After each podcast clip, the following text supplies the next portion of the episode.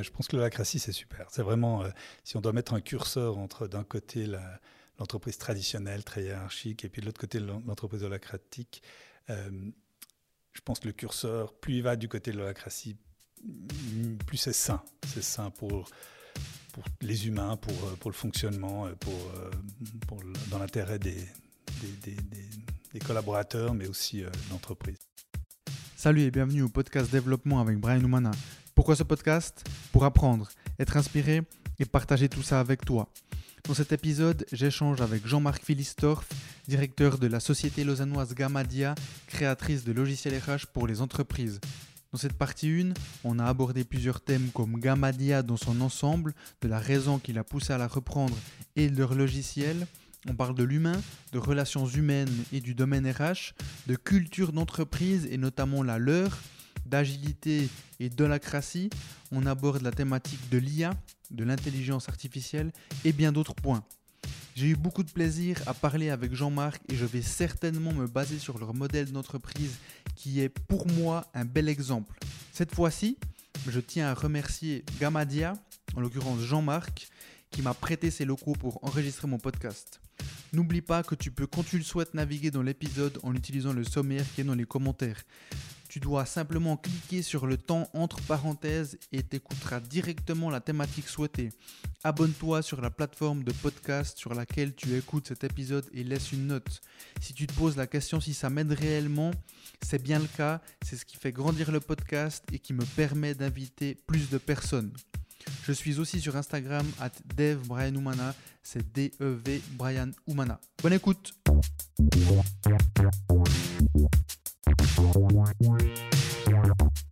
Jean-Marc, le 3 juillet 2020, tu m'as dit que la taille idéale d'entreprise pour toi était entre 20 et 40 personnes. Tu m'as dit en dessous, on ne peut pas avoir une vue d'ensemble générale et en dessus, on commence à ne plus connaître tout le monde. Je ne sais pas si tu te souviens, mais c'est des notes que j'avais prises de notre euh, première rencontre Zoom à l'époque. Et donc moi, je souhaitais savoir où est-ce qu'on est, aujourd'hui Gamadia alors effectivement, on a déjà dépassé la limite que je m'étais donnée. Non, c'est vrai que euh, j'ai une première expérience euh, entrepreneuriale où on, est passé de 2 à 90 personnes. Et puis le sweet spot, la zone qui me parlait bien, c'était de, 20 à 40 personnes. Euh, effectivement, en dessous, on a beaucoup de dépendance sur, sur les gens, on manque de, ressources spécialisées sur différents domaines. Et puis, euh, et puis au-dessus, tout change, les rôles des uns et des autres changent, c'est moins confortable pour moi. Donc, euh, donc j'ai toujours gardé en tête que, que, je souhaitais rester dans cette zone de, de 20 à 40.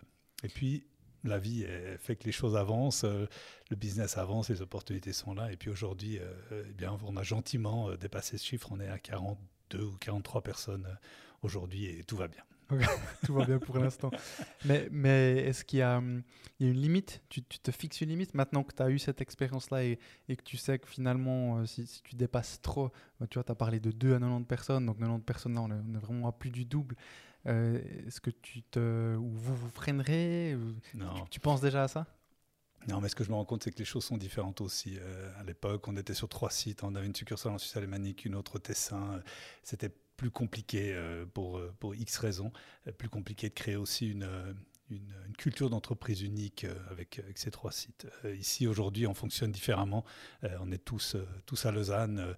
Le, produit est différent, le moment est différent. Moi, je suis aussi pas dans le, même moment de ma vie que, j'étais à l'époque. Donc, je suis très confortable à, dépasser ce chiffre. Donc, pour répondre à ta question, non, il n'y a pas de limite. c'est le, le, marché qui nous amène et qui, les opportunités qui font que qu'on avance et on est, on est ambitieux, on veut, on veut aller plus loin, donc on va continuer à grandir. Quand tu dis on, c'est qui on? On, c'est toute l'équipe en fait, euh, toute la boîte. C'est un travail d'équipe, en groupe. Et puis ensemble, on, on, construit, on évolue, puis on regarde euh, ce qu'on peut faire, où sont les opportunités, encore une fois. Et puis, euh, et puis ce qu'on peut faire. Aujourd'hui, on a une ouverture à la Suisse allemande qui fait qu'on on va compléter les équipes pour, pour, pour attaquer le, marché suisse alémanique. Ça, c'est assez récent? Ça fait 2-3 ans qu'on y Ah pense. Euh, Ça fait 2-3 ans qu'on a déjà des clients côté alémanique, mais plutôt, euh, plutôt en mode euh, réactif. Et maintenant, on veut passer en mode proactif. Donc, euh, on a commencé à engager des gens qui sont, euh, qui sont bilingues ou qui sont de langue maternelle euh, suisse alémanique. Et puis, euh, on a aussi fait évoluer l'application pour, pour qu'elle soit plus ouverte et prête pour, pour aller euh, au côté, côté suisse alémanique. Et peut-être au-delà après. Et où? Où en Suisse allemande? Alors, on va pas ouvrir une succursale Ok, en Suisse alémanique, d'accord, on va faire depuis ici, et c'est ici qu'on qu'on engage les, les personnes pour le faire. En fait. Comme on n'a pas de produit physique, on a moins besoin d'avoir une proximité, d'avoir une, une antenne sur place euh, côté Suisse alémanique. Donc, on va commencer comme ça, puis après, on verra où, où ça nous amène. Ok. Tu as parlé de culture d'entreprise, c'est un point que j'aimerais qu'on, dont on parle plus tard. Mais avant qu'on continue, qui es-tu, Jean-Marc? Cette question. une question philosophique. hein. Alors, qui suis-je? Euh, Je suis. euh, euh, je suis un père de quatre, quatre enfants, deux adultes et deux jeunes bientôt adultes. Je suis un mari, je suis un entrepreneur. Je crois que dans mon sens, je suis vraiment entrepreneur. Je viens d'une famille de commerçants et puis euh, je me sens, euh, je me sens euh, bien dans le monde de la PME et dans le monde de l'entrepreneuriat. C'est ce qui me convient le mieux. J'ai travaillé un tout petit peu dans une corporate, une grande banque. qui est gentiment en train de disparaître en ce moment. et puis, ça m'a pas plu du tout. C'était une taille qui me, qui me convenait pas. Et puis, j'ai aussi travaillé dans, dans pour collaborer avec des, des startups, le monde vraiment de la startup. Là aussi, c'était moins mon, mon domaine d'activité. Je me sens vraiment bien dans, dans la culture de la PME, en fait, de, de, de la taille et la mentalité de, de la PME. Et comment est-ce que tu t'es rendu compte de ça? En testant cette, cette année dans la, dans la banque, euh, m'a vraiment montré tout ce que je voulais pas. Je savais pas encore ce que je voulais faire à l'époque, mais j'avais compris à ce moment-là ce que je voulais pas. Et puis, euh, et puis après ma première expérience euh, entrepreneuriale, euh, une fois que je suis sorti, j'avais vendu le- l'entreprise. euh, je suis, j'ai participé à différents projets dans, dans les startups. Ça, je pensais que c'est quelque chose qui m'intéresserait beaucoup de d'accompagner, coacher, être dans les conseils d'administration des startups. C'était super intéressant, super varié. Mais, euh, mais je me suis rendu compte petit à petit que je n'étais pas très heureux. Il me manquait quelque chose et ce qui me manquait, c'était ce, ce côté entrepreneurial.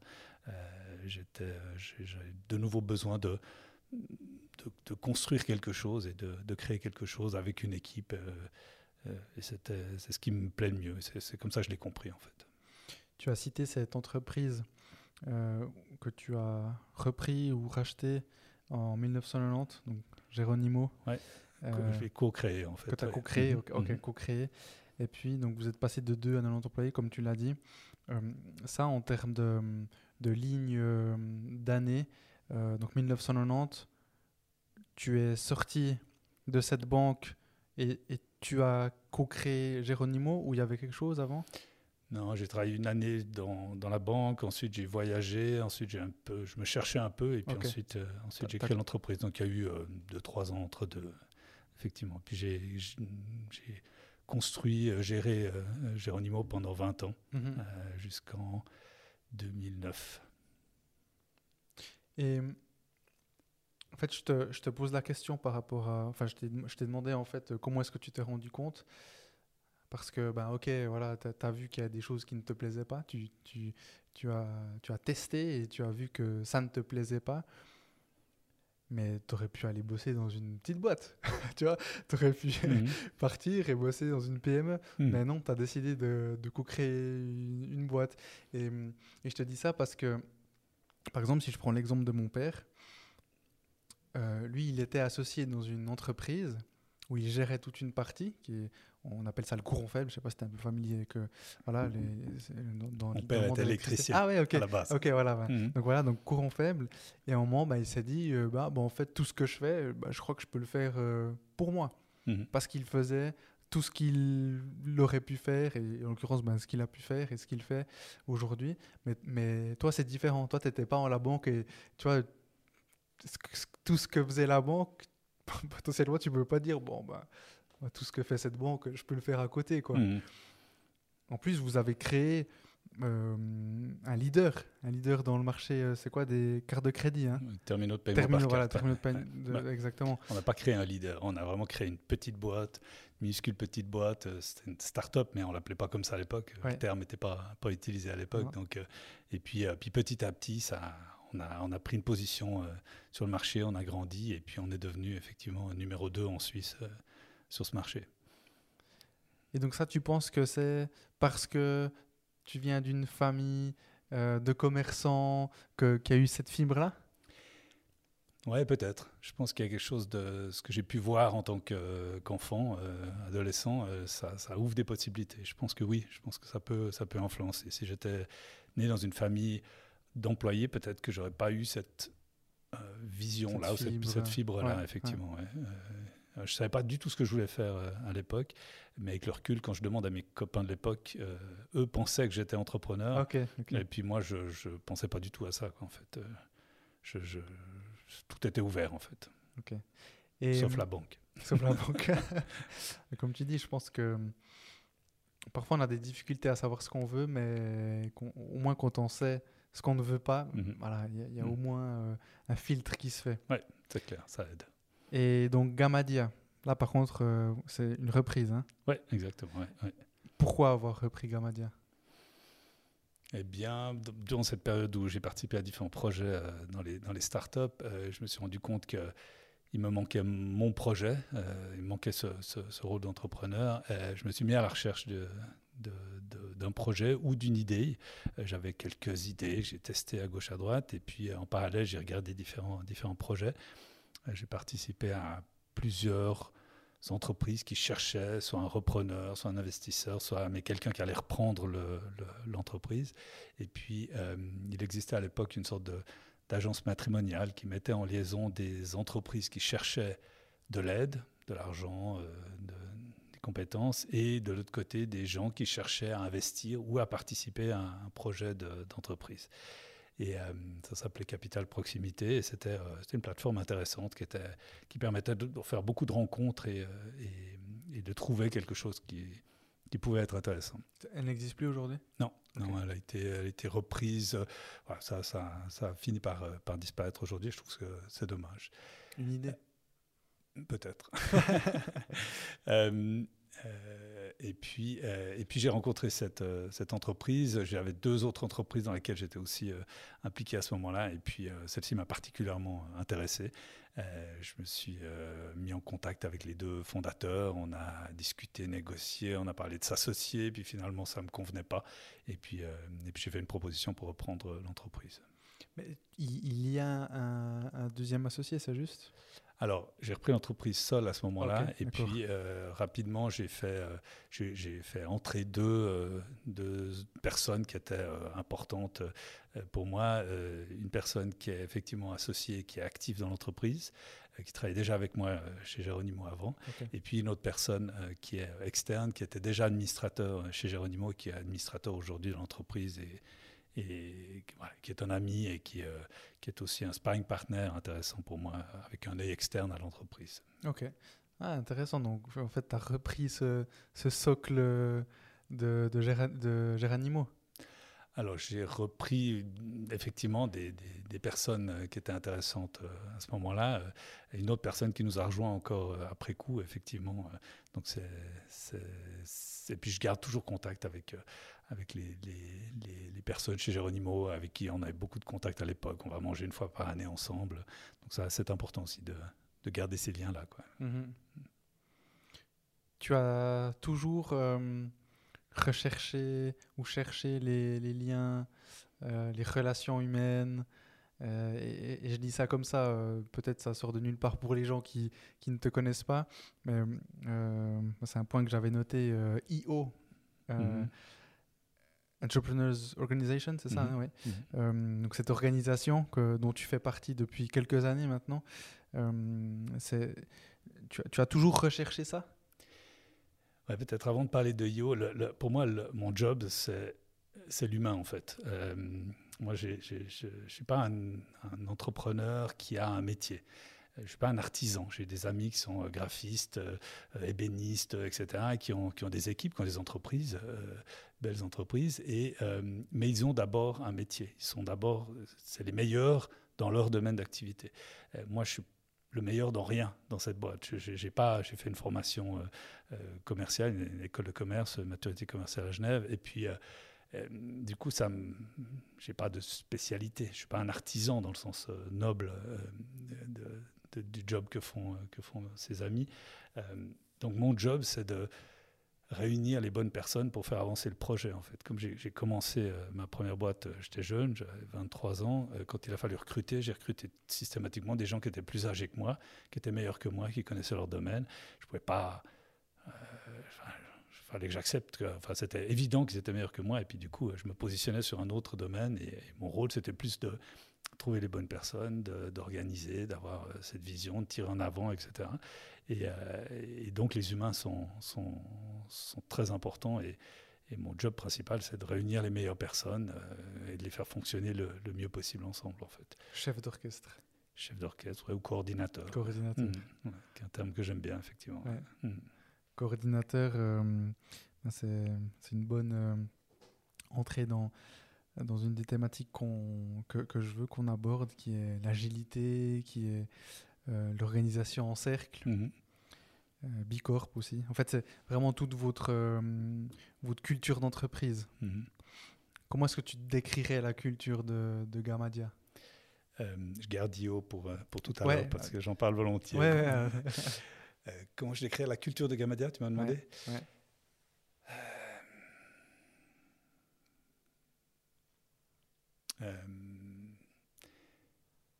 J'ai bien envie que qu'on pose cette question plutôt à l'équipe qu'à moi. C'est plus à eux de, de, le dire, mais, euh, mais je pense qu'on a, euh, on a une culture qui est forte, euh, on, a, on a des relations qui sont, qui sont importantes dans tout ça. on a une culture... Hmm, la peine à définir ça comme ça. Au vol, on a une culture des équipes, des humains. Euh, on, est très, on est très dans l'humain, de par nos métiers, euh, nos applications euh, touchent tout à, l'humain en fait. et, puis, et puis on a une culture du, du client aussi, où on, est à l'écoute, on fait évoluer nos applications en écoutant beaucoup, en échangeant beaucoup avec, avec nos clients. donc là aussi, c'est l'humain chez nous et c'est l'humain chez nos clients. en fait. Donc peut-être ouais, culture du partage, une culture de, l'humain, je dirais. Mhm. Et je t'ai posé cette question parce que quand, on entre dans vos locaux, d'ailleurs je ne l'ai pas dit, mais on, est dans, vos locaux. Euh, en tous les cas, c'est euh, c'est un point que je citerai euh, à l'intro, je ne sais plus où je le cite, mais, je le citerai. ben, tu sens qu'il y a de la vie, tu, tu sens qu'il y a Enfin, c'est aussi parce que bah, c'est les salles de séance qui sont, euh, euh, on va dire, atypiques. Euh, tu vois, avec une, cabine qui est dans, vos locaux. c'est des open space. là, bah, avant, je suis passé quand je remplissais la carafe d'eau. Il y a une de tes collègues qui était là et je lui ai dit bon, on est bien ici. elle m'a dit ah oui, on est très bien. et c'est pour, ça, c'est pour ça que je te pose la question, mais, mais c'est aussi parce que ben, aujourd'hui, depuis quelques mois, hein, si je ne me trompe pas, vous êtes Bicorp, vous, mhm. vous, avez euh, obtenu la certification, le label Bicorp. je le répète, je l'ai, dit avant dans, dans l'épisode euh, précédent. Euh, donc précédent, l'épisode avec Paul Charmiot de, de, Magic Tomato. Eux aussi sont Bicorp, donc Bicorp qui est ce label le plus poussé en termes de développement durable et, et social. Et donc, j'imagine que tout ça, donc l'agilité, euh, euh, vous, vous, fonctionnez avec la méthodologie Scrum, euh, l'organisation en cercle, c'est quand même assez horizontal, hein, façonne une certaine culture. Mmh. je ne crois pas que tout le monde veuille ou puisse évoluer dans ce genre de, d'entreprise. et, et c'est pour ça que je te pose la question. aussi, bah, finalement, quand tu as repris Gamadia, c'est toi qui as mis un cap, c'est toi qui, a, qui l'as dirigé euh, dans un certain sens. pourquoi ce sens-là? Tu, vois, et pourquoi pas un autre? Tu venais du mhm. domaine bancaire. comment est-ce que c'était chez Geronimo? Est-ce que c'était déjà horizontal, plat? Est-ce qu'il y avait des cercles? Est-ce que c'était agile alors non, on n'était pas en méthode agile, on n'était pas en cercle, euh, mais les bases étaient là en fait. Euh, chez Geronimo, euh, on m'a souvent demandé de dessiner l'organigramme de, la boîte et, c'est un exercice que je, détestais faire. j'arrivais pas à me retrouver dans un organigramme pyramidal classique, mais j'arrivais pas à le dessiner autrement. Euh, et puis, euh, en recommençant euh, ici l'aventure entrepreneuriale, je me suis de nouveau retrouvé à devoir clarifier les rôles, à devoir clarifier l'organisation, etc. Et puis, j'ai de nouveau pas envie du tout de, de, repartir là-dedans. Et là, on a découvert les, cercles qui viennent de l'holacratie, qui est quelque chose de très intéressant, vers, lequel on ne veut pas aller. Mais, mais parmi les, différents aspects de l'holacratie, il, il y, a, les cercles qui, sont, qui, pour moi, ont été une révélation parce que c'était soudain la manière de présenter les choses comme on les vivait déjà en fait. Donc c'est pas les cercles qui nous ont vraiment complètement influencés, mais ça a permis de formaliser quelque chose qui était, euh, qui était déjà là en fait euh, et de l'améliorer encore. Donc, euh, donc, voilà, ça, ça existait déjà chez, chez Géronimo, si j'y pense avec le recul, mais on l'avait jamais, on l'avait pas découvert, et on l'avait pas verbalisé ou formalisé comme ça. Mhm. Et ben, ben justement, tu as parlé de la crassie tu m'en as parlé le, 3 juillet 2020. Euh, je t'avais posé la question. Et, tu m'avais dit que. Bah, je vais le lire. Euh, c'est une note que j'avais prise.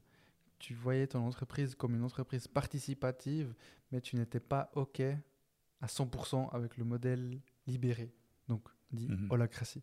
Donc ça, c'est, t'as, pas changé euh, par rapport à ça? Non, j'ai pas changé. Je pense que l'holacratie, c'est super. C'est vraiment, euh, si on doit mettre un curseur entre d'un côté l'entreprise traditionnelle, très hiérarchique, et puis de l'autre côté l'entreprise holacratique, euh, je pense que le curseur, plus il va du côté de l'holacratie, plus c'est sain. C'est sain pour pour les humains, pour, pour le fonctionnement, pour, pour dans l'intérêt des, des, des, des collaborateurs, mais aussi euh, de l'entreprise.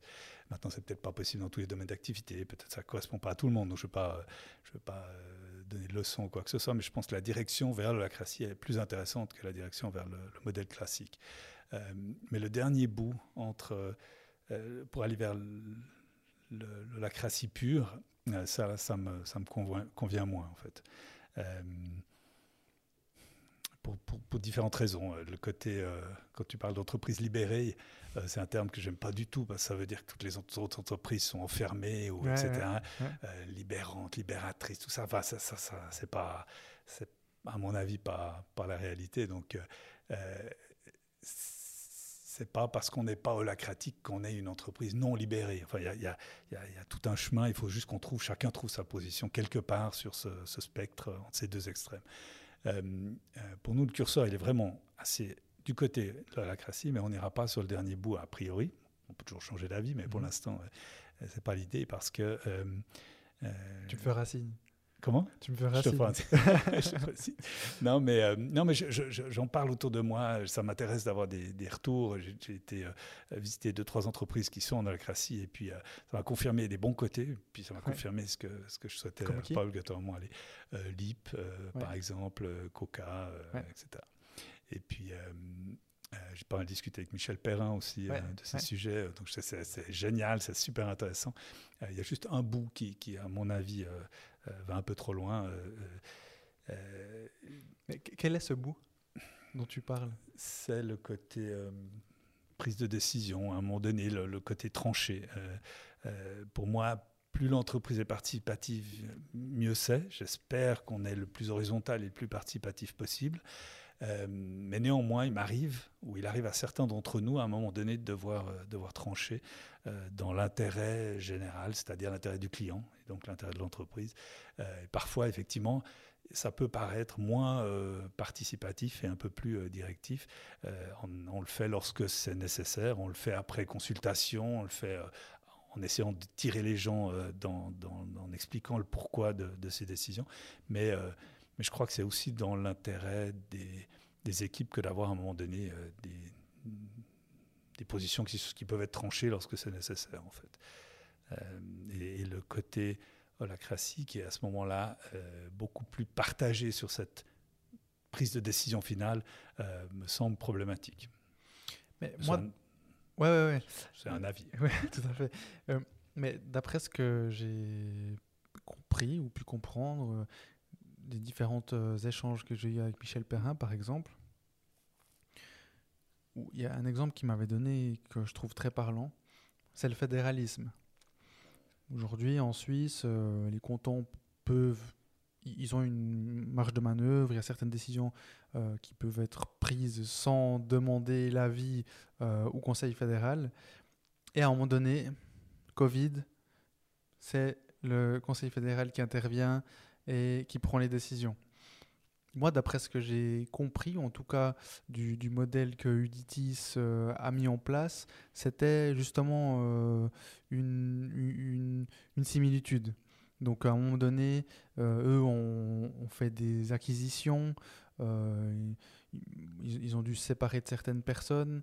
D'après ce que j'ai cru comprendre, c'était pas justement, c'était pas du participatif à 100%. Quoi, tu vois, s'ils avaient des décisions à prendre, bah, ils les prenaient sans consulter tout le monde. Mhm. Euh, donc, donc euh, c'est pour ça que je te pose la question. Mais là, c'est l'urgence. D'accord. Hein, il y a le Covid, il faut que le Conseil fédéral reprenne les choses en main. Euh, dans l'entreprise, ça peut arriver aussi. Et puis, même dans une entreprise de la critique, je pense que s'il y a une, une urgence, on peut imaginer ça. Ce qui est... Mais c'est une exception. Ça ne devrait pas, ou ça, ça, arrive rarement. Après, dans le daily business, dans le fonctionnement, de temps en temps, euh, il faut que quelqu'un tranche. Et c'est pas une urgence, c'est pas indispensable, mais ça fait avancer les choses. Et puis, euh, donc, je, je, je, pense que c'est quand même intéressant qu'il y ait quelqu'un qui, mais pas que moi. Hein. Chez nous, on a, on a euh, des cercles, les gens sont, sont des rôles dans ces cercles, le rôle de coordinateur des cercles, et puis ils peuvent aussi prendre des décisions. À un moment donné, ils peuvent aussi trancher à l'intérieur des, décisions qui concernent leur cercle, en fait. Donc, euh, mais simplement, c'est un mélange entre, euh, entre euh, du participatif et à un moment donné quelqu'un qui peut, qui peut trancher. Ce, ce, moment, il, se donne quand? Je te, pose la question parce que ça, m'intéresse vraiment par rapport à Willy Telecoms, donc l'entreprise dans laquelle je suis. Là, on a commencé à leur parler de cercle. C'est marrant, on n'est que 13 personnes, donc tu vois, toute petite boîte. Et, je vois et je ressens et j'entends déjà des réticences par rapport à ça. Pas certains euh, disent ouais, mais euh, à un moment donné, euh, qui est-ce qui tranche, comment, si, pourquoi, blablabla. Bla. Mhm. Et, et, donc ça, ça m'intéresse vraiment de, de, savoir donc quels sont ces moments parce que tu veux donner le plus d'autonomie possible aux gens au sein des cercles. Mais quand est-ce que va intervenir ce coordinateur? Ça se fait assez naturellement en fait. Euh, si tu veux, le, on a il, a ce titre, pardon, il, a ce titre de coordinateur, il ou elle. Oui. Donc c'est défini. Chaque cercle a un coordinateur, mais le coordinateur n'est pas le chef. Le coordinateur n'est pas le manager du cercle. Il est, le, il est là pour faire en sorte que ça se passe bien dans le cercle. Et pour que ça se passe bien, il faut qu'il y ait les bonnes ressources, il faut que les choses soient fluides, les choses soient dites, euh, les choses soient organisées. Donc il, fait en sorte que tout ça se, se, passe bien. Et puis, euh, et puis il communique au cercle et du cercle vers, euh, vers les, autres, les autres cercles. Euh, ça peut parfois paraître ressembler à une partie du rôle d'un chef, mais euh, le positionnement n'est pas le même. Le positionnement de la part du coordinateur vis-à-vis des, des, membres du cercle n'est pas un positionnement de, de chef qui doit tout décider, qui a le pouvoir, etc. Et puis de la même manière, la position du collègue, du collaborateur qui est dans le cercle ne va pas regarder le coordinateur comme celui à qui je dois reporter, celui qui va prendre les décisions, c'est plutôt un, des rôles dans le cercle, en fait. Il y, en a d'autres. Euh, donc il y a ce côté qui doit parfois trancher, mais c'est plutôt exceptionnel. Et puis le reste du temps, c'est plutôt une collaboration. Et, si le coordinateur euh, dit quelque chose, c'est dans son rôle de coordinateur, dans sa position de coordinateur. Ça ne veut pas dire qu'il décide, ça ne veut pas dire qu'il tranche, ça ne veut pas dire non plus que les gens se mettent dans une position de ah, mon chef m'a dit ça, je dois le faire, euh, je vais demander à mon chef, euh, etc. On veut casser cette chose-là. Euh, donc il n'y a pas une hiérarchie réelle, mais il y a quand même un rôle qui a un peu plus de responsabilité, qui a ce rôle de, coordinateur. Donc c'est une nuance un peu floue, qui n'est pas tout blanc, tout noir, euh, mais, euh, mais qui change beaucoup de choses quand même, qui change la posture des, gens à l'intérieur du cercle, ils peuvent plus s'exprimer. On ne va pas les brimer, on va pas leur dire euh, t'es pas le chef, tais-toi. On va pas leur dire je suis le chef, fais comme je te dis. On va, ça va beaucoup plus être dans une discussion. C'est beaucoup plus intéressant aussi. Eux ont une posture différente et, et le coordinateur a aussi une posture différente. Ok c'est un, ouais, c'est un quelque chose qu'on vit euh, tous les jours en fait. Je t'avais posé la question, je crois que c'était par WhatsApp, par rapport à la semaine de 4 jours. Mhm. tu m'avais dit, euh, je sais plus, j'ai même pas regardé, mais tu m'avais dit, euh, on en parlera. Donc parlons-en. Et, je te pose la question à toi parce que justement, Bicorp, Agile, euh, Cercle. Hmm. Donc bon, voilà, vous n'êtes vous êtes pas holacratique, mais voilà, tu vois, vous êtes euh, quand même très proche. Et la semaine de 4 jours, pour moi, pareil comme euh, un, projet parlant pour des entreprises comme Gamadia, comme Uditis, comme Loico, comme Coca, comme hmm. Magic Tomato. Alors nous, on essaye plein de trucs, on aime bien, ça nous intéresse de voir, on suit effectivement ces mouvements-là. Aujourd'hui, on a déjà beaucoup de flexibilité, on a beaucoup, beaucoup de gens à temps partiel chez nous, euh, des hommes et des femmes euh, différemment. Les gens ont un taux d'activité flexible, c'est-à-dire qu'ils euh, sont engagés à peut-être à 100%, et puis ils peuvent bouger à 80% quand ils veulent et revenir à 100% quand ils veulent. Donc il suffit de l'annoncer, on fait ça pour le mois prochain, on essaye de ne pas changer tous les mois, ça devient un peu compliqué on a un chouette outil pour gérer ça.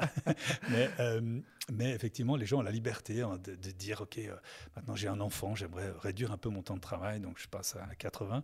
Ou à contrario, euh, quelques mois plus tard, ah, j'ai un enfant, maintenant j'ai besoin d'un peu plus d'argent, donc je, remonte à, 100%. Donc ça, ça fait partie de, la flexibilité. Les horaires sont flexibles. les gens viennent travailler quand ils veulent. Ils doivent faire un certain nombre d'heures, mais il y a des gens qui viennent très tôt et des gens qui viennent plus tard, etc les gens peuvent travailler dans, le train aussi, s'ils viennent en train ou en bateau. C'est aussi des heures qui peuvent être, qui peuvent être comptabilisées. Donc, euh, on essaie de donner, euh, donner cette flexibilité. Euh, sur le télétravail aussi, on, a, on pense que le présentiel est important parce que pour créer cette culture d'entreprise, pour créer des liens, pour créer cette alchimie entre, entre les gens, on pense que le fait d'être face à face a ce petit plus qu'on n'a pas en télétravail. Puis de l'autre côté, on fonctionne très bien en télétravail. On a, on a mesuré un peu les, les, performances entre, entre, le présentiel et le télétravail, ça, ça, marche très bien. Euh, donc on n'a pas de réticence envers le télétravail, mais on pense que le, le, présentiel a ce petit plus. Donc on dit on veut être en majorité en présentiel. Donc le, le taux, c'est entre 40 et 50% de télétravail et euh, il reste en, présentiel. Et puis les gens s'organisent comme ils veulent. On fait ça sur un mois, donc ils peuvent travailler, venir travailler deux semaines et puis ensuite euh, être en télétravail pendant deux semaines, ou, etc. Enfin, tu as compris le, mhm. principe. Donc, toute cette flexibilité-là, elle, est très intéressante. Et puis, on voit apparaître cette, cette semaine des quatre jours, effectivement. Euh, euh, on entend parler à gauche, à droite. Moi, j'ai un peu écouté, suivi, regardé, c'est chouette.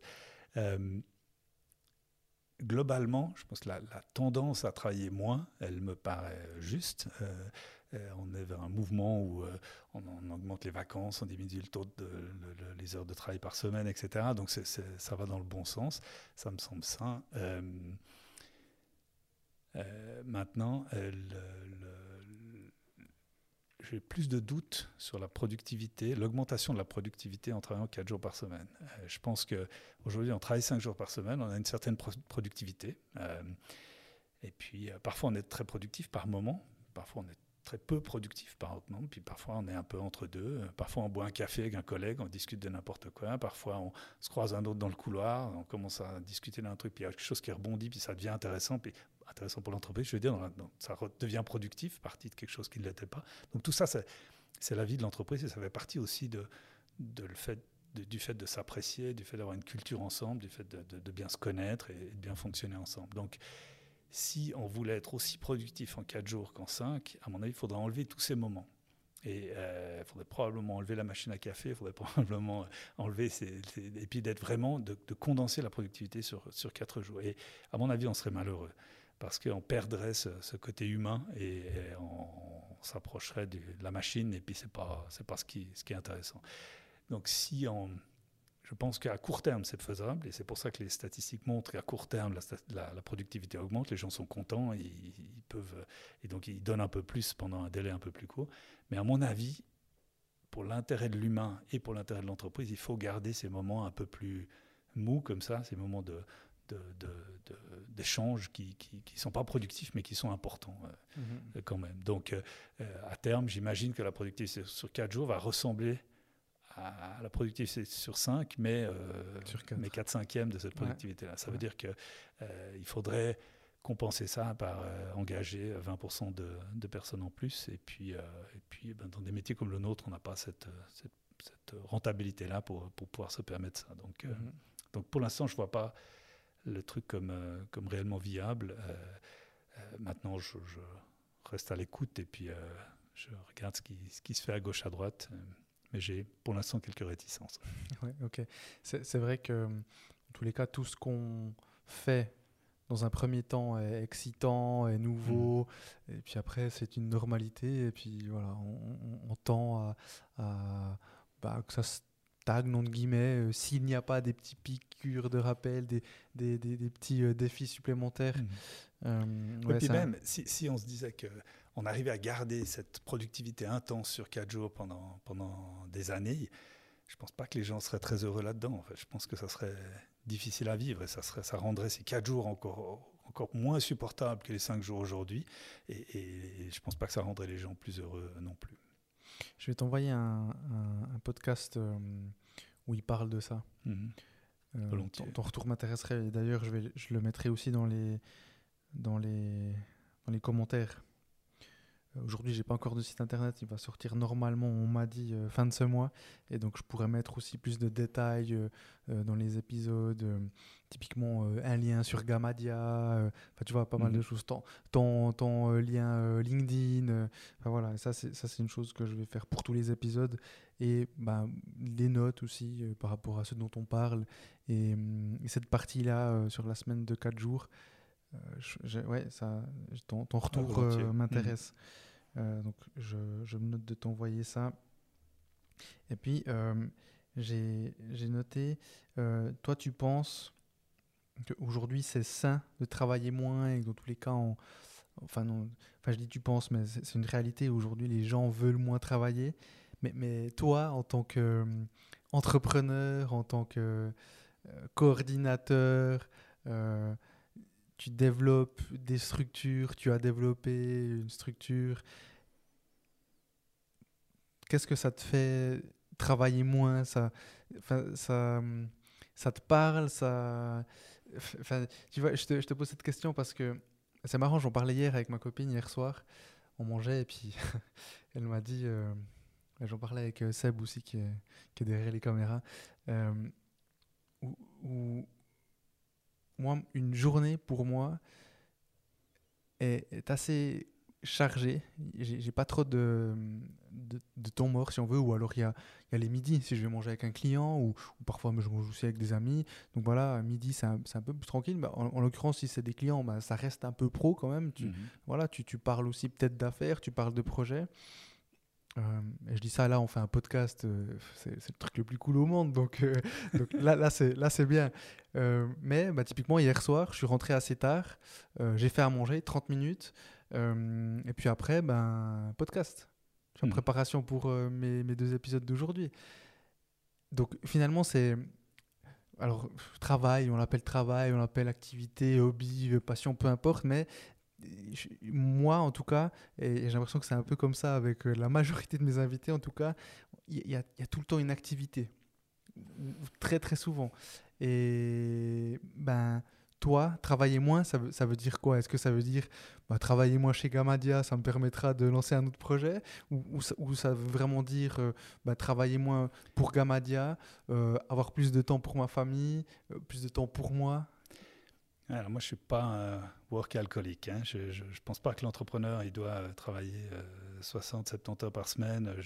J'ai toujours essayé de ménager mes week-ends, mes soirées. Euh, je l'ai dit en introduction, j'ai une famille avec pas mal d'enfants, j'ai dû être présent et c'était très bien. Ça m'a gardé un équilibre aussi entre, vie privée et vie professionnelle qui était, important. Euh, oui, l'entrepreneuriat, c'est intensif. Oui, ça prend euh, beaucoup d'énergie. Euh, oui, parfois, il faut, recommencer à bosser le soir. oui, parfois, ça mange un bout des week-ends, mais il faut se protéger, à mon avis, là contre. Et puis, moi, ça, dans la tête, ça continue à tourner. Dans la tête, il y a les idées. Là, je prends des notes à gauche, à droite sur, différents éléments, différents moments de de la soirée, de la nuit, non pas, pas la nuit, mais, mais des fois le matin, des fois, etc. mais, mais, donc ça, c'est quelque chose qui est permanent, mais qui n'est pas non plus... Euh, enfin, j'ai besoin d'avoir un équilibre, j'ai besoin de, de, faire un nombre d'heures qui soit euh, raisonnable pour trouver un équilibre. Donc, c'est vrai pour moi, je pense que ça un peu pour tout le monde d'avoir de, de, cet équilibre vie privée, vie professionnelle. Mais après, il y a des moments dans la vie où, où, où on n'a pas tous les mêmes besoins euh, en même temps.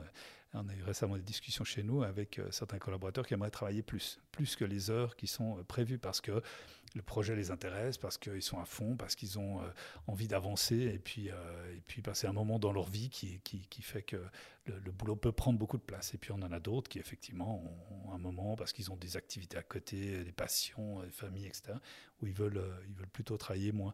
Donc il faut aussi accepter ça, et puis et puis euh, vivre, enfin accepter qu'on ne vit pas tous la même chose en même temps et puis qu'on n'a pas tous les, mêmes besoins.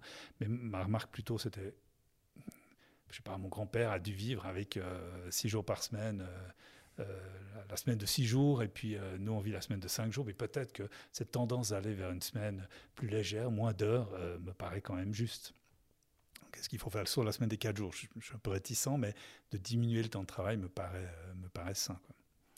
Mais peut-être à la carte. Peut-être que si les gens, enfin, l'idée c'est plutôt de, rémunérer euh, bien les gens, euh, plus que correctement, pour que les gens puissent ensuite décider, à dire, ok, je peux me permettre de travailler à 80%, euh, parce, que je, parce que je le souhaite, mais pas parce qu'on me dit, tu dois travailler à 80%, tu dois venir 4 jours, tu dois être à fond pendant 4 jours, as aucun, c'est intense, etc. Mais c'est le rythme habituel, mais je décide de le faire sur 4 jours parce que j'ai les moyens de le faire. Quoi. Donc ça, ça je trouvais plus intéressant. Et tu as parlé d'un chouette outil que vous avez. On n'a pas parlé, mais je, veux quand même en parler. Euh, donc Tipeee, mhm. qui est une des trois applications, un logiciel que, que vous développez. C'est juste. Qui, est, je crois, la plus grande au sein de, de, vos produits. Hein. Oui, c'est juste. Euh, bah, est-ce, que tu peux peut-être en parler euh, des, des, trois produits que vous avez? Oui. Donc quand j'ai repris la boîte, il y avait, euh, il y avait 5-6 personnes. C'était un, moment dans la boîte où il y avait un challenge au niveau entrepreneurial. Et puis euh, il y avait des embryons de produits comme ça qui, euh, m'ont semblé intéressants et des gens qui me paraissaient aussi très intéressants. La plupart sont toujours dans l'aventure aujourd'hui, donc c'est assez cool. Et puis, parmi ces produits, il y avait effectivement un embryon de, quelque chose qui était autour de la gestion d'équipe, euh, qui, me plaisait bien. Euh, dans ma boîte précédente, j'avais vécu euh, les difficultés de gérer les présences, les absences, gérer les équipes, la communication, faire en sorte que tout ça soit fluide. je n'avais pas trouvé quelque chose qui me, qui me plaisait là-dedans. Et puis, je, savais que c'était souvent une douleur pour, pour les PME. Donc là, je voyais quelque chose à, à faire évoluer là au milieu. Et puis effectivement, de fil en aiguille, on a, on a fait grandir, on a développé, on l'a, fait avancer. Aujourd'hui, on a une, euh, une application destinée aux PME de quelques employés à quelques centaines d'employés. On a quelques clients qui ont, 1000, 2000 employés, mais disons euh, euh, généralement de, de, de, 10 à, à 200 employés. c'est la cible première. Euh, et puis euh, qui est là pour organiser euh, la collaboration et fluidifier la communication à l'intérieur de, l'entreprise. un des gros axes, c'est la gestion du temps. La manière de gérer le temps dans l'entreprise est toujours quelque chose d'assez sensible. comment est-ce qu'on calcule les présences, les absences, à quel moment c'est du travail, à quel moment ça, ne l'est pas, etc. Donc là, y, a, chaque entreprise a sa manière de faire, chaque domaine d'activité a ses, c'est peut-être ces CCT, ces conventions collectives. Il y a la loi, euh, le SECO, euh, la loi sur le travail qui donne un cadre général aussi. Et là, au milieu, si on peut être créatif et construire quelque chose qui, fonctionne bien tant pour l'employé que pour l'employeur, euh, c'est super intéressant. C'est un domaine qui est super sensible parce que l'employé, si on, il a l'impression qu'on calcule mal ses heures, il va se sentir hyper démotivé, c'est hyper frustrant. Euh, et puis l'employeur, s'il a l'impression qu'il paye trop d'heures, euh, ça va le stresser aussi. c'est souvent euh, un coût très important, donc donc c'est important. Donc c'est un domaine plein d'émotions d'un côté comme de l'autre. Et, si tu si tu le gères de manière propre, transparente, si tu fais des calculs qui sont compréhensibles, etc., ça devient quelque chose qui, qui calme beaucoup et qui devient très, très harmonieux dans les entreprises qui utilisent un bon outil par rapport à, d'autres entreprises. Donc ça, je pense qu'on apporte vraiment quelque chose d'intéressant au PME. Ça, c'est la partie gestion du temps. On va gérer euh, euh, éventuellement les timbrages, les plannings, euh, la saisie des heures, les absences, les demandes d'absence, les vacances, etc. Enfin, tout, tout, est géré au même endroit, plus le timesheet. On peut attribuer des heures à différents projets aussi. donc ça, c'est tout ce qui tourne autour du temps dans l'entreprise.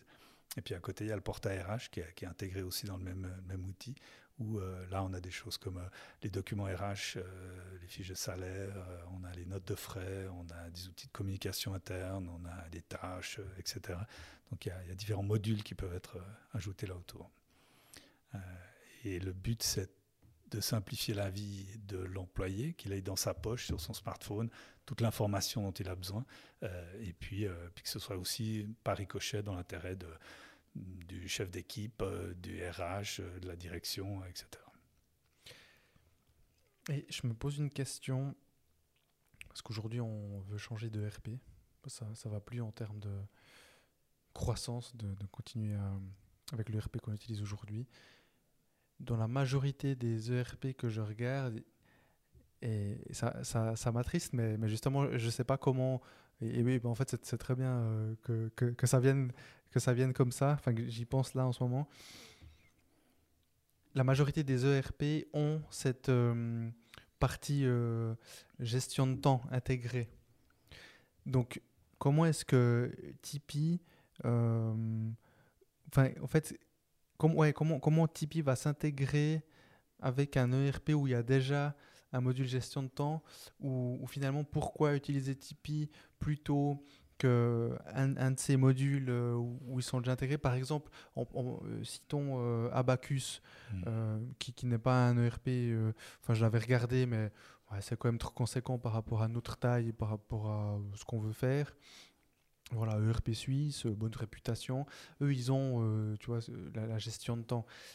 Et, ce que je vois comme positif, c'est que bah, finalement, après toute la partie projet aussi, la facturation, tu vois, tout, tout est intégré. Mhm. Est-ce que tu as des clients qui utilisent des ERP comme Abacus ou autres euh, qui utilisent Tipeee à la place de leur. Ah ouais, on a plein de clients qui ont Abacus d'un côté et qui ont euh, Tipeee à côté. Et puis on a des passerelles entre les deux pour faire passer des informations. C'est un peu la question du, est-ce que tu veux avoir le meilleur outil dans chaque domaine d'activité. Pour les RP, c'est beaucoup plus la partie euh, euh, projet, la partie finance, la partie euh, salaire, etc. Et puis pour nous, on est beaucoup plus, on est très bon dans cette partie gestion du temps, la partie humaine, etc. Si tu fais la combinaison des deux, tu as le meilleur des, des, deux mondes.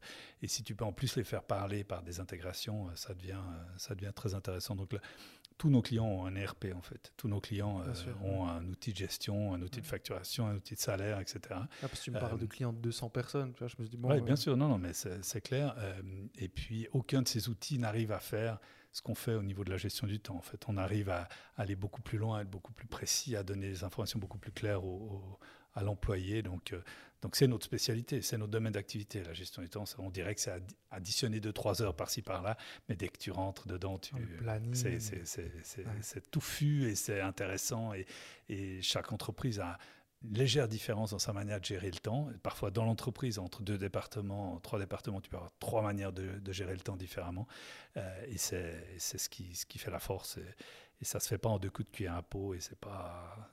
Alors tu peux avoir les RP puis une mini gestion du temps. On voit les gens des fois commencent avec ça, puis après ils coincent là-dedans et puis ils viennent, ils viennent chercher une vraie solution qui, qui fait ça correctement. Et puis en plus on a ce, cette plateforme employée euh, qui est aussi plus performante que ce qu'on peut trouver dans les ERP, qui, euh, qui, euh, qui combine bien les RP. Si On n'est pas concurrent dans les RP, on parle beaucoup de de chiffres de francs, etc. Nous, on parle jamais de francs dans, dans Tipeee, à part un peu dans les notes de frais, mais sinon, euh, on n'en parle pas. Euh, les notes de frais, c'est peut-être un truc que tu peux trouver des deux côtés. Tu peux choisir celui que tu veux. Ça, c'est peut-être le seul endroit où on est. Euh, ça peut être effectivement l'un ou l'autre. Pour le reste, nous, on est vraiment on va gérer des heures, on va gérer des présences, des absences, on va, on va gérer des nuits, des indemnités, des choses comme ça, mais c'est toujours en, occurrence, en heures, et puis on va pousser ça dans l'ERP qui ensuite va transformer ça en, en francs si c'est nécessaire. Donc typiquement, si euh, dans une entreprise, tu as des gens qui font du piquet, ou si euh, tu as des, gens qui travaillent le week-end ou, le soir, ou etc., ou, des horaires spéciaux, etc., ou le samedi, on va pouvoir calculer toutes ces heures-là et puis les envoyer dans l'ERP, puis l'ERP va, va, traduire ça en, salaire si c'est nécessaire. Mais on saura bien, nous, relever ça sur le terrain, faire que la personne qui travaille à l'heure, par exemple, puisse noter ses heures correctement, que ce soit bien clair, que ce soit validé, que, etc. Donc tout ça va être, va être très simple du côté, euh, du côté de l'entreprise. Et j'ai vu que vous avez adapté une partie pour le piquet euh, euh, on est content parce qu'on fait du piquet pour gérer des data centers. Euh, mhm. Et là, là, ça a facilité euh, cette partie-là. Mais, tu vois, ça fait longtemps qu'on fait des piquets. Et puis, en fait, on a eu plein de demandes sur les piquets pour améliorer les piquets. Puis on est passé à vraiment à une version beaucoup plus puissante sur, sur les piquets qui permet de faire une multitude de choses pour, pour une multitude de besoins de clients. Et puis voilà, ça répond à, ton besoin, ça répond à des besoins dans, dans des domaines d'activité qui sont hyper variés avec cette nouvelle fonctionnalité. Et, c'est quelque chose que tu ne trouveras pas dans un ERP. C'est normal parce que ce n'est pas leur, euh, leur domaine d'activité. Donc notre approche, c'est vraiment de dire, au lieu d'avoir un outil qui fait un peu tout bien, prends l'outil que tu as, qui va, qui va, qui va faire juste ce, ce dont tu as besoin pour ta gestion de, de ta comptabilité, tes, tes salaires, ton, ton, stock, ton, etc. Et puis de l'autre côté, prends un outil pour la gestion du temps correct pour calculer ça correctement et que l'employé soit à l'aise avec ça. C'est important. Je suis content d'entendre ça. Odoo, mm-hmm. vous, bossez avec? Oui, on a aussi des interfaces avec, euh, avec Odoo. Ouais, Ah bah Alors c'est des bonnes nouvelles. Ok. non, on est, on est interfacé avec tous les, tous les RP du marché, en fait. On a à chaque fois des interfaces plus ou moins avancées selon les RP, selon l'intérêt mutuel, mais, mais nous, on est, on est vraiment ouvert à, communiquer le plus possible avec, euh, avec les RP. Quoi. Du coup, ça va dans les deux sens. Tu peux, tu peux faire plein de, plein de dialogues entre les RP et nous. Quoi, mhm. Ok. Et puis, euh, bah, vous êtes. Euh, donc Gamadia est, présent dans le domaine des RH. Mhm. Euh, en faisant mes recherches pour notre, euh, notre, notre, conversation, notre épisode, euh, j'ai vu que tu as intervenu aussi quelques fois, en tout cas une fois. c'est quoi? HR Today, hein, le, magazine. Mhm. Voilà. Et tu m'avais dit, quand on s'était vu la dernière fois, qu'il y avait, je ne vais pas forcément les citer parce que je crois que c'est un de vos clients Normalement, je cite tout, mais là, mhm. je ne sais pas si, si, si, tu veux.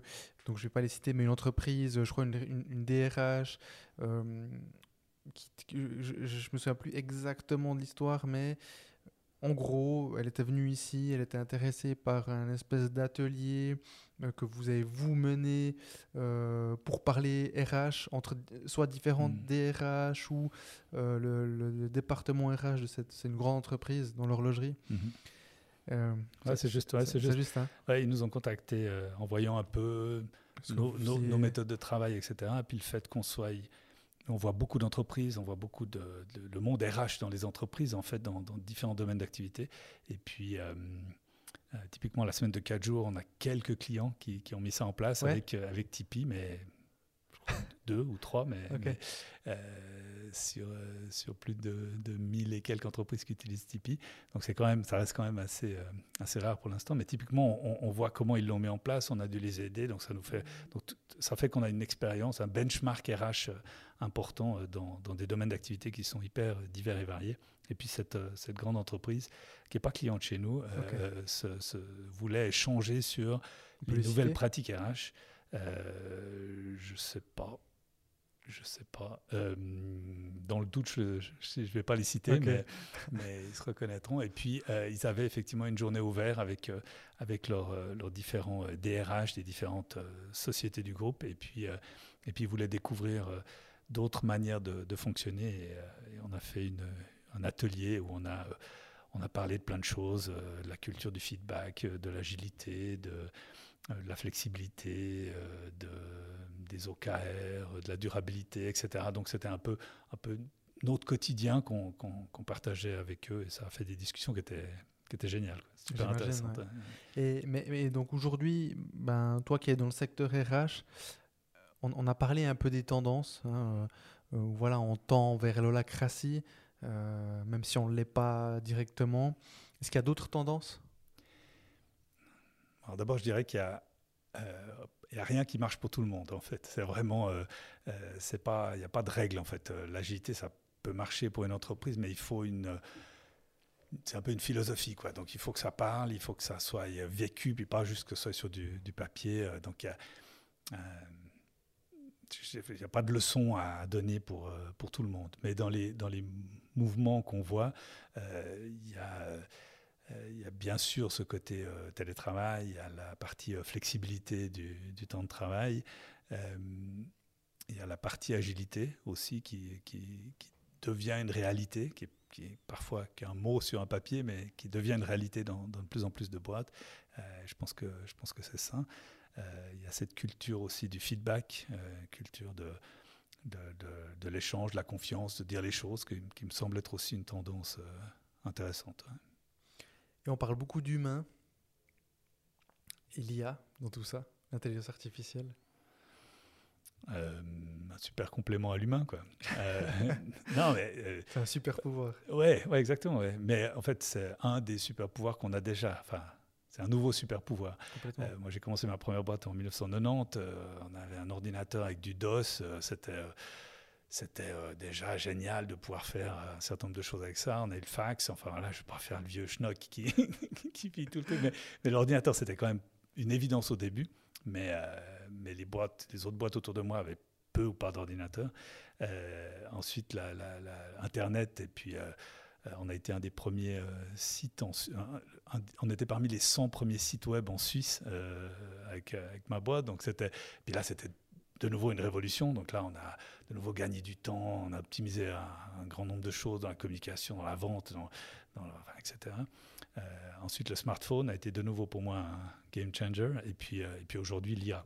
Entre deux, il y a bien sûr des évolutions, des, changements, mais, mais, mais on voit, en regardant derrière, on voit que chacun de ces éléments a apporté quelque chose. Et puis, euh, il apporte de la rapidité, il apporte de, de, la facilité, mais il apporte aussi du confort, il apporte aussi de la, une amélioration des échanges, etc. Donc je vois l'IA dans, le même dans le même ordre de, de grandeur. C'est de nouveau un saut qu'on fait et on se demandera un peu comment on a fait avant, quoi, euh, sans ça. Aujourd'hui, nous, on commence à l'utiliser un peu partout dans la boîte, ça, s'intègre dans la boîte. Euh, est très ouvert à essayer plein de choses, à tester plein de choses. On a une seule limite, c'est les données de nos clients qui ne doivent pas du tout aller sur, euh, sur l'IA. ça, c'est clair. On, pense que on ne doit pas nourrir la bête. L'IA, aujourd'hui, prend ces données pour, pour apprendre et on, doit, on peut la nourrir avec des choses simples, mais pas avec, euh, pas avec des données clients. Quoi, en fait. donc, euh, donc ça, c'est la seule limitation qu'on s'est donnée euh, en interne. Et pour le reste, on essaye dans l'équipe marketing, dans l'équipe support client, dans le code, enfin, dans la rédaction de contenu. On a plein, plein de niveaux différents. on l'utilise, mais mais c'est pas l'IA qui va rédiger nos contenus. C'est l'IA qui va nous permettre de rédiger un meilleur contenu, en fait. Donc c'est un, un, outil pour faire mieux, quoi, en fait. Ou plus vite ou, ou mieux. Chat GPT mhm. ChatGPT principalement Entre autres, entre autres, ouais, Dans le code, euh, il y a Copilot, enfin, il y a différents outils qu'on peut, qu'on peut utiliser. Mais... Ok, mais en tout cas, vous êtes dedans, euh, vous regardez, euh, vous suivez. Oui, clairement, oui. Ouais. Ouais. non, c'est super, super intéressant. Et puis, dans le, on traite aussi pas mal de données de clients. ça aussi, il y a quelque chose qui, qui, qui va bouger de ce côté-là à l'avenir, mmh. avec toutes les limitations, les risques, la sécurité qui va avec. Mais, mais quelque chose qui, qui, peut bouger là, qui peut être vachement intéressant. Et il y a eu des formations avant, il y a, où, c'est euh, de l'autodidacte. Euh, comment est-ce que les, les, équipes ont, ont, bah, ont, appris ces compétences euh, Vous avez fait quelque chose, vous en avez parlé tous ensemble On a, on a parlé de la, position de la boîte par rapport à l'IA, de dire oui, go, allez-y, cherchez, creusez, formez-vous. Enfin, on a, on a un système où les gens ont un budget de formation. Ils peuvent, euh, ils peuvent choisir sur quoi ils veulent se former. Donc, on les, a incités à aller chercher de, ce côté-là, selon leur domaine d'activité. Et puis, euh, et puis, on a posé ce cadre euh, des données clients. C'est la seule limitation. Mais pour le reste, prenez le temps, allez-y, faites-le, découvrez. Et puis, du coup, ça a fait des, des, petits projets qui ont démarré à gauche à droite et puis des gens qui sont plus ou moins convaincus, qui l'utilisent plus ou moins. Et puis ça, ça s'intègre dans, dans, nos processus euh, partout, quoi, en fait. Ok. Et ce, ce, budget, tu peux le citer? Oui, alors chaque. on a commencé ça il y a deux ans, je pense, deux ans et demi. chaque personne chez nous a un budget annuel de 1000 francs et de 30 heures pour se former sur n'importe quoi pour autant qu'il y ait un intérêt direct ou indirect pour euh, notre activité, pour nos clients en fait. Donc celui qui viendrait en disant euh, je vais me former sur euh, l'apiculture, l'apiculture il faudra qu'il, juste qu'il nous dise pourquoi ça peut avoir un intérêt, mais on n'a jamais dû freiner en fait. Donc, donc les gens vont toujours, ont toujours une bonne raison de, de se former. et puis ils peuvent librement choisir de de, où ils mettent ce budget, comment ils le mettent, comment, comment ils gèrent ça. Et puis, euh, euh, ce qu'on fait maintenant, c'est qu'on stimule le partage de retour après ces formations. Donc, c'est notre nouveau challenge maintenant, c'est de, stimuler ça et puis de faire que celui qui a été formé, celle qui a suivi telle ou telle formation, elle puisse revenir euh, et puis, et puis partager et puis qu'on réfléchisse comment ça peut avoir une influence dans l'entreprise au-delà de la personne qui, qui s'est formée. Ok. Avant qu'on passe à la partie 2, comme tu l'as noté et je l'ai noté aussi, euh, bah, je voulais quand même parler de l'organisation IO, Entrepreneurs, Entrepreneurs pardon, Organization, parce que la première personne, en fait, moi, j'ai connu cette organisation par le biais de Grégory Ferret, qui était à l'époque où on avait fait le podcast ensemble, président mhm. de l'organisation. C'était aussi une époque où moi, je commençais à entendre parler des, différents, des différentes organisations qu'il y a. Euh, APM, euh, Groupement des jeunes dirigeants, IO, euh, YPO, enfin voilà, il y, en a énormément. Et toi, ben justement, comme on l'a dit avant, tu es chez IO depuis quelques années, 2017 2019 Ouais, non, 17, je pense. 2017. Hein. Mhm. Et tu m'en as parlé aussi la dernière fois qu'on s'était vu. Qu'est-ce que ça représente pour toi? IO, c'est un, c'est un de mes cercles, c'est un de mes, de mes groupes euh, qui, est important. Euh, quand on est entrepreneur, on a, on cette solitude de l'entrepreneur qui apparaît parfois où euh, c'est difficile de partager en fait. quand on a quelque chose de, positif ou quelque chose de problématique, parfois c'est, difficile à avoir, de, partager avec des gens qui, comprennent ou qui peuvent avoir vécu ou mêmes, les mêmes problématiques. je prends toujours l'exemple de, d'un moment où on peut avoir dans toutes les boîtes des soucis de, liquidité. Euh, avec qui est-ce qu'on peut euh, échanger là autour Avec qui est-ce qu'on peut en parler euh, Difficile. difficile d'en parler avec sa femme qui, qui va avoir. qui, ça va créer du, souci supplémentaire. difficile d'en parler avec les employés qui vont se dire que, que tout va mal. difficile d'en parler avec des copains qui vont se dire ben, enfin, t'avais qu'à faire mieux. Enfin, et puis. Et puis, euh, donc typiquement de se retrouver avec euh, sept ou huit personnes autour d'une table et puis de pouvoir poser son problème sur la table euh, en sachant que c'est tous des entrepreneurs, en sachant que ce qui est dit autour de cette table va rester confidentiel, et en demandant un partage là autour, en disant voilà mon problème c'est ça, voilà où j'en suis aujourd'hui, voilà ce qui, ce qui m'arrive, voilà le souci que j'ai, eh bien je, peux obtenir plusieurs partages hyper intéressants, hyper enrichissants, qui vont me donner des, des angles pour euh, des idées, des pistes, euh, des échanges ou simplement de la compassion. Ça fera déjà du bien euh, de savoir que d'autres ont vécu ou vivent ou peuvent avoir vécu les, mêmes choses. En fait. Donc, donc IO, c'est ça pour moi, c'est vraiment, c'est vraiment le partage. L'idée, c'est de, de grandir. en fait, c'est deux amis qui m'en ont parlé, Grégory Ferret et Miles Hopwood. Les deux m'ont dit, mais viens, ça c'est sûrement intéressant. Moi, je ne suis pas tellement un homme de de, cercles comme ça, de clubs et tout. Donc, euh, donc euh, j'ai un peu résisté et puis, euh, et puis ils m'ont invité à une, heure, deux heures de présentation. Et puis j'étais dans cette, dans cette séance et expliquais un peu le principe. Je regardais un peu autour de la table et puis il y avait une caractéristique commune de tous les gens qui étaient autour de cette table. C'était tous des entrepreneurs qui avaient envie d'avancer en fait, qui avaient envie de, de, grandir, pas de grandir leur boîte, mais d'évoluer en fait. Et puis c'était pas des entrepreneurs un peu posés comme ça peu tranquille sur le recul en disant j'ai tout réussi, je suis le roi du monde, et que c'était plutôt des gens qui se remettaient en question, qui avaient envie d'avancer. Ça, ça m'a beaucoup intéressé.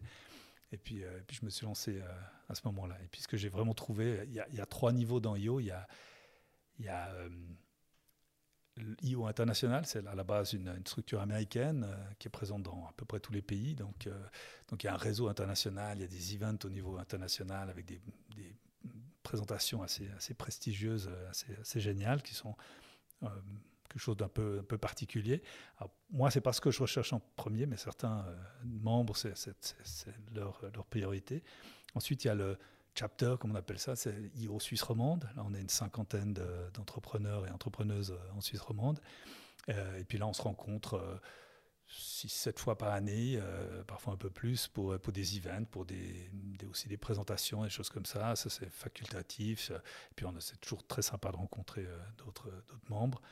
Et puis, on a un forum, et c'est pour moi ce qui m'intéresse le plus. C'est entre 6 et 10 personnes qui se rencontrent tous les mois pendant 3 heures, et puis qui vont se retrouver autour de la table euh, dans un environnement complètement confidentiel. Les gens qui sont autour de la table sont ni tes concurrents, ni tes amis, ni tes clients. Donc c'est les règles, ça ne doit pas être l'un de ces trois-là, sinon tu peux plus parler ouvertement.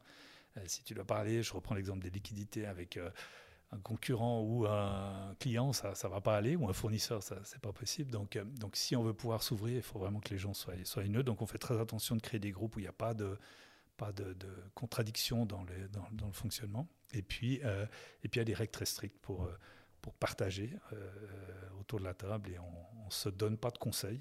On est tous des entrepreneurs avec un ego, on a tous envie de dire qu'on sait, mais on doit se réfréner un peu. Et puis l'idée, c'est de ne pas donner des conseils aux autres, mais de partager des expériences. Euh, si tu me dis que tu as un problème dans tel ou tel domaine d'activité, puis que je te dis, bah, tu devrais faire comme ça, puis que tu suis mon conseil, mais que ça ne marche pas, tu vas, tu, vas être, euh, tu vas avoir un ressenti par rapport à moi. Puis si tu ne suis pas mon conseil et que tu te plantes, je vais avoir un ressenti vis-à-vis de toi. Et c'est ce qu'on veut éviter absolument. Donc l'idée, c'est que j'ai peut-être envie de te donner un conseil, mais je ne dois pas le faire. Il y a quelqu'un qui va autour de la table être le, référent pour éviter qu'on se donne des conseils. Et puis, euh, euh, si quelqu'un donne un conseil à l'autre, on tape sur la table et puis ça, on arrête et puis on reformule. En fait, on doit, on doit vraiment éviter de donner des conseils, mais on est vraiment dans le partage. Donc, euh, si tu vis quelque chose de difficile, je vais te partager une expérience difficile de mon côté, ce que j'ai vécu, comment je m'en suis sorti, positivement ou négativement, et puis tu feras ce que tu veux de, ce partage en fait. Ça c'est beaucoup plus intéressant et beaucoup plus équilibré. Les temps de parole sont réglés aussi pour qu'on puisse vraiment euh, être tous euh, équilibrés entre nous et, ça rend les choses très intéressantes. Et puis c'est pas que professionnel, on a on a trois aspects. Il y a le côté de euh, l'entreprise bien sûr, mais il y a le côté famille, couple, et puis il y a le côté perso. Et on vient sur ces trois sujets pour essayer de grandir un peu dans, dans, toutes les directions.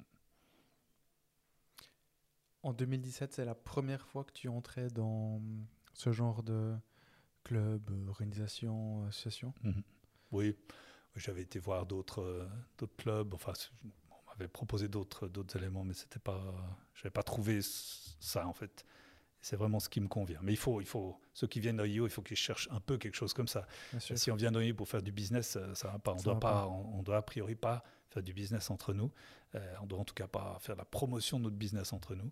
Et puis, euh, donc voilà, si, si, on cherche du business, on cherche du réseau pour le business, il faut aller ailleurs. Quoi, en fait. Ouais, ok.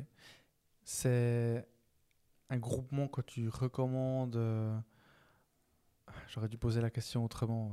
Là, là je te je te, pousse un peu vers la, question. Euh, je, voulais te demander, c'était quelque chose que tu recommanderais à toute personne qui a une entreprise? Pas toute personne. Euh, quand j'en parle, j'en parle. pour moi, ça m'apporte beaucoup, donc j'aime bien en parler. Mais il faut que la personne cherche quelque chose comme ça. Si elle n'est pas là-dedans, il ne faut pas qu'elle vienne dans IO, en fait, ça sert à rien. Donc pas, c'est pas pour tout le monde. Euh, il y a d'abord quelques critères. Hein. Il faut il faut être euh, actionnaire principal, euh, décideur dans la boîte, il faut euh, que la boîte fasse plus d'un million de chiffre d'affaires et il faut avoir des employés. Ce qui fait qu'on là on rentre dans des problématiques qui sont un peu, un peu comparables. Des employés? Il n'y a, pas une non, ça, peut être Oui, ouais, tout à fait. Mais si tu n'as pas d'employés du tout, ça arrive parfois. On a eu un membre dans mon forum c'est pas la même chose en fait. Il a beaucoup de sous-traitants, mais il n'a jamais d'employés lui. Du coup, il manque quelque chose en fait. Il y a beaucoup de discussions qui tournent autour, autour de, la gestion des RH, etc. Euh, donc ça, c'est pour être membre IO. Puis après, il y a un, autre élément qui est l'accélérateur IO, où là, à partir de 250 000 francs de chiffre d'affaires, les gens peuvent venir pour accélérer et puis essayer d'atteindre le million de chiffre d'affaires, pour ensuite développer la boîte plus loin. Donc c'est juste un, moment pour euh, passer de, de 250 à 1 million, qui est toujours un moment un peu difficile. Ça, ça fait aussi partie du, programme IO.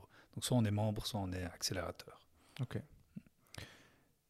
Très bien, Jean-Marc. Bah, pour moi, cette partie 1, euh, elle est bien de cette façon-là. Est-ce que toi, tu avais d'autres points? Euh, un point, tu m'as dit, on a trois produits. J'en ai parlé, j'ai parlé que d'un seul produit. juste, les deux ouais, tiennent à cœur aussi, les deux autres. Je voudrais juste dire un mot là-dessus. Euh, on a donc Tipeee, gestion de l'humain dans, dans- dans l'entreprise. Euh, à côté de ça, on a un produit euh, qui s'appelle DSI, euh, qui est un produit d'une sorte de dossier du patient pour les institutions sociales. Donc chaque fois qu'une institution va suivre un, bénéficiaire, un patient sur une longue durée, c'est un produit qu'elle peut, peut utiliser pour gérer le, bénéficiaire. Donc là, on parle d'institutions dans le monde du handicap, dans le monde de la réinsertion, dans le monde de- de- de- des problèmes psychiques, de, des EMS, euh, la pédagogie spécialisée, etc., etc., les migrants, enfin, chaque fois que les addictions, enfin, il y a plein de domaines d'activité où une, institution va aider des gens qui ont un problème d'autonomie et euh, pour, les aider à, évoluer, à avancer en fait. Et puis euh, cet outil permet vraiment de d'accompagner les bénéficiaires sous différents aspects. On peut mesurer un certain nombre de choses, on peut accompagner. Donc c'est vraiment un, outil qui permet de mieux accompagner le, bénéficiaire. Donc ça c'est chouette. On est numéro un en, Suisse romande dans ce, dans ce domaine-là. Et puis, euh, le troisième produit, c'est c'est Mooncare. C'est un produit euh, pour les sages-femmes. Euh, à peu près toutes les sages-femmes en Suisse euh, utilisent euh, cette application. Donc, donc là, on a chaque fois qu'une sage-femme va accompagner une mère pendant la grossesse ou éventuellement pendant l'accouchement, plutôt après l'accouchement, le postpartum, la mère, l'enfant, parfois le père aussi. Euh, tout ça, euh, c'est l'outil que la sage-femme va utiliser sur le terrain pour euh, saisir, suivre, organiser, anticiper, etc. Ces situations qui sont parfois fantastiques, puis parfois très problématiques, et puis du coup, il faut, il faut pouvoir bien, bien gérer ça. Donc, ces, ces sages-femmes qui sont des, des, des- femmes qui, vivent ces moments très forts dans tous les sens, ont besoin d'un outil pour pouvoir bien gérer ça. Et puis, euh, et puis ensuite, ça automatise toute la partie qu'elles n'aiment pas, qui est la partie euh, facturation, la partie statistique. Il y a plein de statistiques au niveau fédéral qui doivent être faites, euh, qui sont faites automatiquement avec l'outil. Ok. Probablement que le jour où j'ai pas encore d'enfant euh, et, y a une sage-femme, elle utilisera euh, un produit de Gamadia. Probablement. t'es- vraiment partout dans ma vie, quoi. Tu me diras. Ouais. Très bien, Jean-Marc. Ben, je te propose qu'on passe à la partie 2. Et, et ben, on a, là, on a terminé avec euh, les produits de Gamadia. Euh, dans la partie 2, on va, on a, et on a pas mal parlé d'humain aussi. hein. Euh, dans la partie 2, on va parler d'humain, mais un peu plus de toi. D'accord. Ok. Merci d'avoir écouté cet épisode et s'il t'a plu, pour m'aider à continuer, abonne-toi à Développement avec Brian Humana sur ta plateforme de podcast préférée et ou sur YouTube et n'oublie pas de donner ton avis en le notant. Je te donne rendez-vous le vendredi dans deux semaines pour la partie 2. Ciao ciao